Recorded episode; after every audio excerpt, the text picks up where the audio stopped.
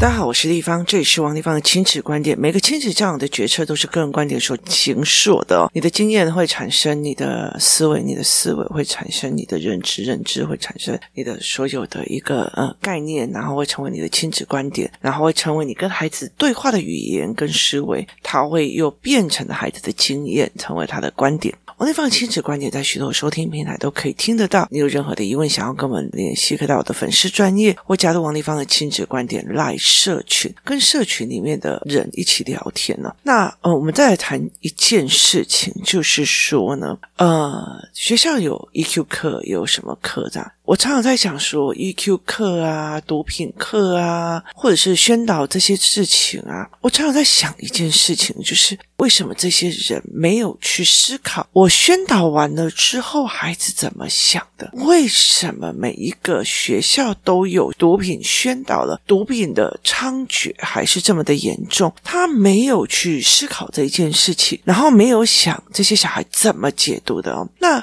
呃，在工作室里面，这群孩子，他们上了毒品课或上了 EQ 课或什么，回来就会在那边噼噼啪啪一直念，一直碎碎念，一直骂哦。那后来我其实就会跟他们在了解。那毒品课的，呃，我在有一集已经讲了，就是怎么去看别人请客这件事情哦。那那一集已经讲了，那大家可以去听，因为其实非常非常的重要。它是关于小孩会怎么一步一步陷入的那种所谓的陷阱、毒品的陷阱啊的思维模式哦。那今天来讲一件事情，就 EQ 课。就有一天呢，工作室的孩子就在讲说：“哦，又开始了 EQ 课。”然后很多小孩就此起彼落的在批判 EQ 课哦。那我就在想说，那你为什么要批判？呢他说：“你看，我跟你讲的地方，他们真的很夸张诶。”他就跟我讲说啊，如果呢有人打你，或让你很生气、很生气，那你又要去旁边冷静，然后呢就要同理他，然后呢同情他，然后。同理他，包容他，然后呢，就吞下去，不要生气，不要作为，你甚至还要对他好，然后就说“你在讲啥”，你知道吗？他们在说啥？嗯。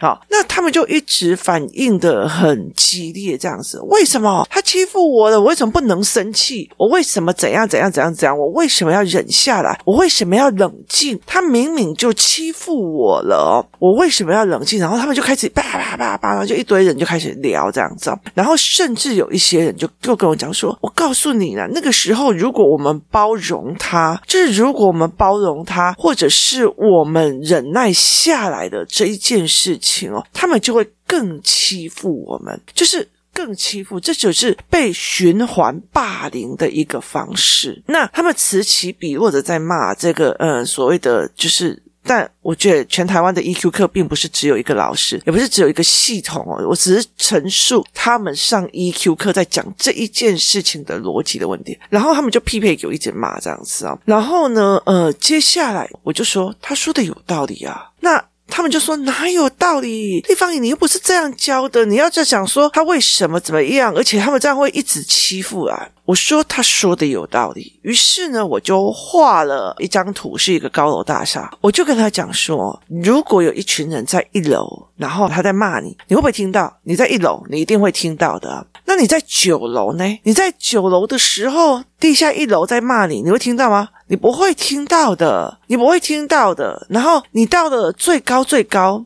最高的一个地方，你到了一百零一楼，下面有谁在讲话？你会有听吗？你连声音都听不到了。我的意思在于是说，平地上有很多的人，当他们在平地上，他们一直在批判人，在骂人，在酸民，在有的没有的，只因为你跟他站在同一个位阶，所以你会在意啊，你会在意，你会 key more mind，你会怎么样？当你的位阶越上越上去的时候，你自己知道，你看的东西已经是看得比较全面的时候，那你怎么会去在意他说什么呢？那。你接下来再往上的时候，你就不会嘛？我就跟他们讲说，好，那你如果说美国总统好了，以我们之前那个川普来讲的话，好，以川普来讲的话。多少人在骂他？然后呢，他觉得怎样？因为他站在那个高度里面，你们下面的人嘛是 OK 的啊。所以在很多的人里面哦，其实真正成功的人会去当网络酸民跟键盘酸民吗？不会嘛。所以你就在意跟他站在同一个 level，去听他们那些事情有意思吗？没有意思嘛。那你站在中间的位置有意思吗？所以我常常会跟他们讲说，就很多人没有办法理解一件事情，人本来就会越来越少，就你进阶到哪一个程度，你就会越来越少。那很多的时候，站在统治者或者是站在既得利益者高度的一个人来看的话，他当然希望你抱着错误的方式在过日子。就是如果说今天是一个人，他一天到晚怨天尤人，然后在批判的政府，在批判谁，在批判什么资本主义怎样怎样，可他一没钱，他又要去工厂工作。好，那你希望他在那边工作，还是你告诉他一些发财跟思考的认知，让他改变他？那很多的真的在上面的人，他希望你是用错误的观念去追求错误的一个所谓的人生价值，他也会让你说那是价值，然后就一定有人去工厂工作赚钱，就是生产产品啊，一定有人去做危险的事情啊，或干嘛的。所以其实我就说位置不一样，认知不一样，你为什么要去跟他吵哦？那他们就会这样跟我说，立方体。他们说的方式跟你讲的方式是不一样的。他们说的方式是不要理他，你要容忍，你要把它吞下去。可是你说的方式是我们站在不同的位阶，你要觉得哦。例如说，我们今天我在用功读书。例如说，像我女儿有一段时间，她在读书的时候，那因为她是一个比较自由学校，就在讲。哦，笑死了！那你不就好棒棒在那边读书怎样怎么样？那我女儿就觉得他们不知道知识的价值，他们不知道知道一件事情的价值，他们不知道这些事情，所以他用了一个方法，他用了一个方法，就是哦，因为他们不知道，所以那就算了。就是他觉得，因为他们不知道，所以这件事情就算了。那于是呢，他就呃就想说，好吧，那。我就不理他们了。你要去跟他 argue 说读书人，你要你不需要跟他 argue，因为他们不知道，他们不知道，他们没有这样子的思维模式，所以没有必要去跟他们 argue，没有必要把一些事情讲清楚，所以你没有这个必要性的。那后来其实他们就在讲说，他们不是这样思维，他只是为了单纯忍而忍哦。那其实很大的一个概念就是，因为我之前我懂。你不需要去跟人家 argue，就是例如说，哦，有一个人就说，小孩就是要多鼓励，老师就要鼓励我的小孩，我小孩就是要怎样怎样，就是你要给他怎样。好，那他觉得这个是同理哦。最近呢，我想要给孩子看一个电影哦，那个叫中国的一个电影叫《冰裂》，冰裂就是有两个小孩。因为其实我没有真的看完整的影片，那时候我只是看大纲。那它其实有一个电影解说，解说的版本还不错。它的概念是在于是说，就是有两个孩子，然后去那个沼泽还是湖啊，然后玩，然后就冰就裂开了，然后他们就掉下去。就有一个女生就去把他们两个救上来，一个十五岁的女生救了两个十一岁的男生。后来这个女生是死掉的，可是过了十几年之后哦，就是过了十几年之后，其中一个男。男生是要被枪毙的，就是他犯了一个很严重的法，要被枪毙。那于是这个电影就去把这一个过程拍成一个纪录片，就是拍一个电影哦。那那一天我其实是让孩子们在看所谓的这个部分的那种，就是短解说啊，就是电影的讲述。那这个人的讲述我觉得还蛮 OK，因为那时候时间比较短。他的意思就是说，其中有一个男生哦，他去脱了人家女生的裤子，然后呢，女生的家长气到就是。去找他呃讨公道，那这个妈妈就会觉得说：拜托好吗？我儿子说他没有，就不是他没有。我是个大学教授，凭什么你教我教小孩？好，所以他也很酸的讲一句：拜托好不好？你要自己管好你自己女儿，搞不好以后别人叫她脱就是脱。他意思在暗示那个女生只是一个条，自己想脱给人家看。所以其实这个妈妈是不是在同理他自己的小孩？她觉得他在同理他，他觉得站在儿子的这一边。可是，一连串这样子的事情下去。它的后果是什么？它的背后到最后自然生成的结果是什么？那我就跟孩子们在讲这件事情，说我有一次就是搭公车，然后结果后来就是被一个阿嬷在骂，他自己背着大包小包，就是把那个呃背包放在最前面，他怪我去挡在他下车的路。可是事实上后面有很大的路，希望他背太大大的背包。我就说，其实我不想要告诉他，有必要看谁都不顺眼，然后骂来骂去嘛。后来想想，那你就带着这样的习惯去面对你的家人，面对你的人生，面对你的所有事情，那不就更好吗？那其中一个孩子跟我讲说：“地方，你这样很坏。”我说：“为什么呢？”他说：“你为什么不要告诉他，你这样的语汇跟认知的方式会造成他人生过得很悲哀？”我就说：“所以我应该跟他讲说，请你把嘴巴放干净一点嘛。”然后他就忽然就诶他觉得这件事情，就在整个工作室里面，孩子们已经认知到我做错事的地方，也愿意告诉我，是因为他在帮我。所以当立方体说我才不要跟他讲的时候，他就觉得我立方体你好坏，你都不教他。很大的一个原因，他会听吗？第一个，他会听吗？第二个，我有那个必要吗？第三个，他对谁都是仇视的。他如果不对人好，或者是站在别人立场在看事情的时候，那我有必要帮他吗？因为我就算帮了，他以后。后也会站在他的立场，在利益交关的时候刁我嘛，所以其实这件事也是这样。后来其实理解的孩子是他们没有办法去理解自然选择下的结果。我因为我的语气不好而导致我自然选择下的结果，他们没有办法接受。他们把很多的罪去赖到这件事情，你不做就是不好或坏。那我就讲说，我曾经就是我的女儿在读一个国小的时候，我常常早上七点多就载她去读那一个学校，就是骑脚踏车载他去，然后载他去的回程的过程里面，我会途中经过一个小菜市场。然后那个菜市场有一个好处，就是脚踏车可以进去，所以我常常就是骑车从 A 出口，然后到 B 出口，然后我就直接回家，他就非常非常的顺路。那我就会在其中的一家菜摊停下来买菜。那为什么我在那家菜摊买菜呢？因为他有时候连星期一他都会卖，所以我有时候就觉得，哎，那就是很方便。久的久的以后，我就跟他们比较熟，就是就是看到他们就在那边攀谈啊、招生意啊这样子，有的没有，就是一。对母女这样子，那后来有一段时间是暑假。我们家呢，后面还有一个大菜市场，就是还有个大菜市场，是很多人都会去那边买的，包括批发啊，包括所有的餐厅啊，其实都会去那个大菜市场买哦。所以其实对我来讲，我没有要送小孩去学校，所以我没有经过那个小菜市场。那我需要买菜的时候，我就会去大菜市场买。为什么？因为选择多，而且一次就可以买非常非常多。小孩在家里放暑假，我其实尽量不出。去尽量陪他们，就尽量陪他们。所以其实我就会去那个大菜市场哦。结果后来有一次，就是暑假过完了以后呢，我再回去那个小菜市场。那其中那个女儿就说：“哎，怎么好久没有看到你呀？哎呦，我都没有来我们家买菜，你去谁家买了？”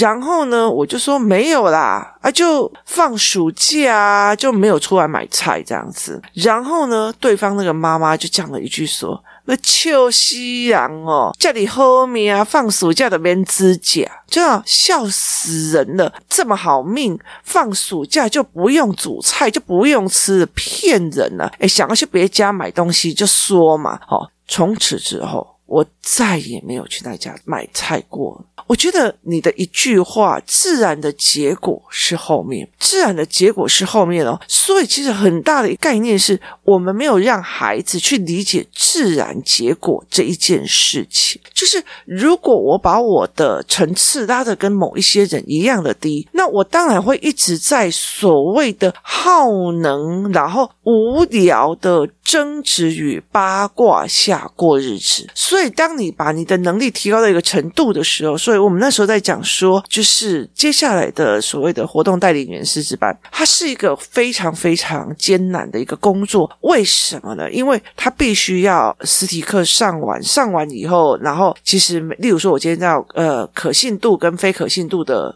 教案，然后这些人就必须要上线上课程，然后他们就要自己去找学生，自己去找自己的团体去弄，然后他们再回来在线上的时候，我们就开始在讨论。所以这一群人到最后，他们如果想要经营自己的小团队，或自己经营自己的小小的教室，那就是一个经营者模式在聊天。所以我们会出去，或者是呃公司旅行或干嘛的时候，这一群人，我们其实在帮我们接下来的孩子们找一群人可以在谈模组化思想，因为大家都要在谈商业思维或干嘛，所以是等于是未来是孩子们会示范他们，就是我在一个商业圈圈里面工作的跟思维的一个概念。那我已经把有一群的小孩已经养好了，是语言啊、思维啊、认知啊都弄得差不多，接下来就是观点跟一群人的大头脑的概念，所以它是一个这样子的思维模组跟思维模式。我是怎么样去做这一块的思维模式？那你今天，如果你今天是一个商业模组的，你还在那边八卦谁怎样？那个妈妈，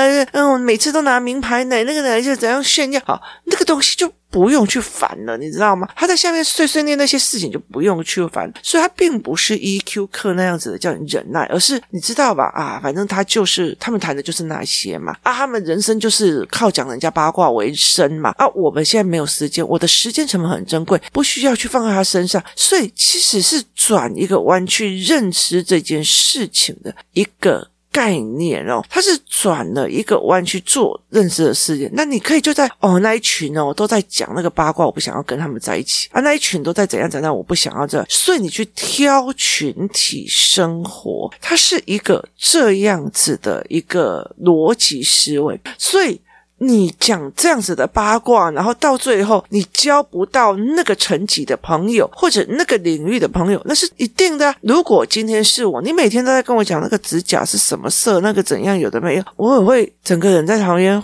发呆呀、因为我完全不懂啊，你知道吗？我会把自己的脸保养成这么的失控的话，其实就是已经没有办法，就是我不关心他嘛。所以，其实，在很多的概念里面，就是这样子的一个思维。你不专心在那个地方，你就不会在那个。那你在那个领域里面，你接受那些八卦是层级的问题，就是你就把自己降到要三字经啊，然后什么有的没有，就是用这样子的模式在思维。可是孩子们就理解是。我到底是纯忍耐还是去思维？你知道那一种的，例如说你在高速公路上，你跟某一种人产生的冲突或者是背受，那你一看他下来，哦，嗯，大哥大哥，对不起对不起对不起啦，不好意思啊，是我的错我的错我的错。好，为什么？因为你一刚开始知道他。并不是讲理的人，而他讲拳头跟枪孔的人，所以你就会知道说，哎，这不是我这一卦的。那你去跟他计较什么？那才是一个最重要的思维，就是我们台湾太在意小孩有没有平等、公平、霸凌，然后普爱世界，那很难。人是人性，所以其实在这一个过程里面，其实你怎么去看？然后昨天我也跟一个孩子在讲，我说哦，如果立方仪啊说你哪一个地方。有思维的盲点，做不对的地方，你如果还要瞪我的话，我以后什么都不告诉你了。然后就他就看着我说：“对不起。”为什么？因为他以前呢，我只要说他不对，他就踢毛病，然后就打人，就揍人。然后后来就是躲厕所，然后接下来呢，就是瞪着我这样子啊。然后现在已经比较变成后续了，就是死鱼眼看着我这样，就是慢慢的在调整。他也很进步了，只是我还是要告诉他，这是后面的自然结果。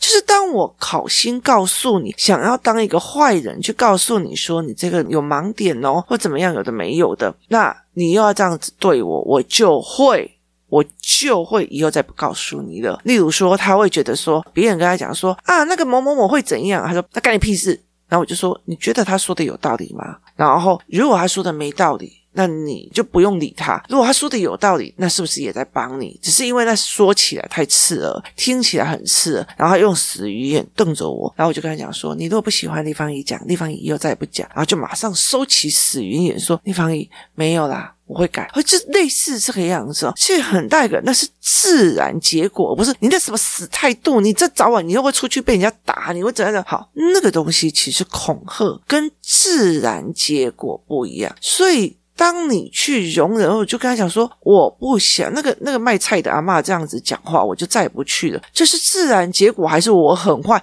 不包容他的真性情，不是吧？是任何人都不会再想去那一家摊子里面买东西了。这是一个。自然结果的因果观，所以怎么去看这一件事情是很简单。你什么东西都要把小孩子控制得到好好的，他一没有被控制的，他就放飞了，这也是自然结果。要么他放飞，要么就是断下悬来，因为他的翅膀被剪掉了。很多的自然结果只是他看。A 自然结果，B 自然结果还是 C 自然结果而已哦。所以其实后来我在讲说，这个小孩说丽芳，你很坏耶，你这样很坏耶，就是你不告诉别人他这样子讲话或这样子做会是错的，你就觉得没关系，请你保佑你这样去影响你自己的孩子、你的人生、你的命运、你的所有事情。他觉得这样的心态是很坏。我说。并不是我去害他这样，而他是在自然选择的结果里面去做这一件事情哦。人是这个样子哦。其实像孩子的爸，他就一个非常大的一个问题点，这种自卑产生的自傲，就是呢，他明明原生家庭也不好，然后状况也很多，然后精神疾病也很多，可是问题是在于是，他还是固守着他妈妈的给他的价值，坚持己见，然后来怪，啊，你就是怎样，你们就是矫情，你们就是怎样，好，可是。对我来讲，是我妈妈也灌输我一些错误的金钱与价值观或人际的观。可是我在所有的读书里面，我在大量的阅读，在所有的人际关系，却反思了我妈妈的性格跟思维模组的错误，我才会去做调整。我常常会在讲，孩子们，你们不是只有妈妈而已，你们有头脑的，你们要反思的。当你什么事情都怪到原生家庭的时候，那这几年所读的书、所学的东西，难道就没有用了吗？难道就没有思维需要做的了吗？所以这是一个非常非常的重要的一个概念了。你怎么去思考这一件事情？你怎么想这一件事情？你的逻辑是怎么思维的？它占了非常大的一个比例的思维模组哦。所以我们怎么去看一件事情，它非常非常重要。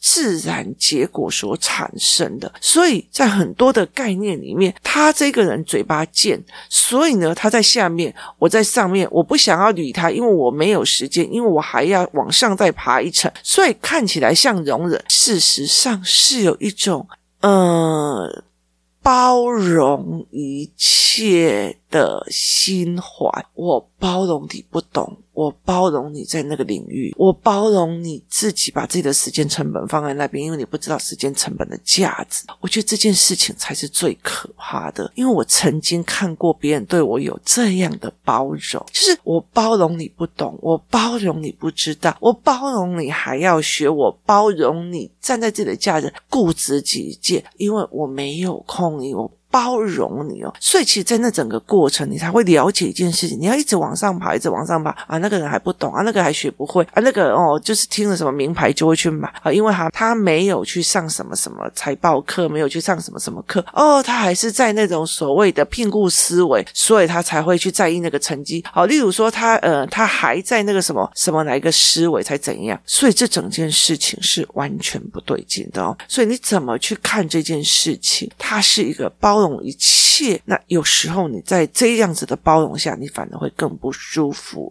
那为什么？因为一个你都是还得得空啊？那这才是一个非常重要的一个点哦。所以其实看着你犯错不跟你讲，然后包容你，等着自然的结果。我常常被人家讲我很坏哦，是。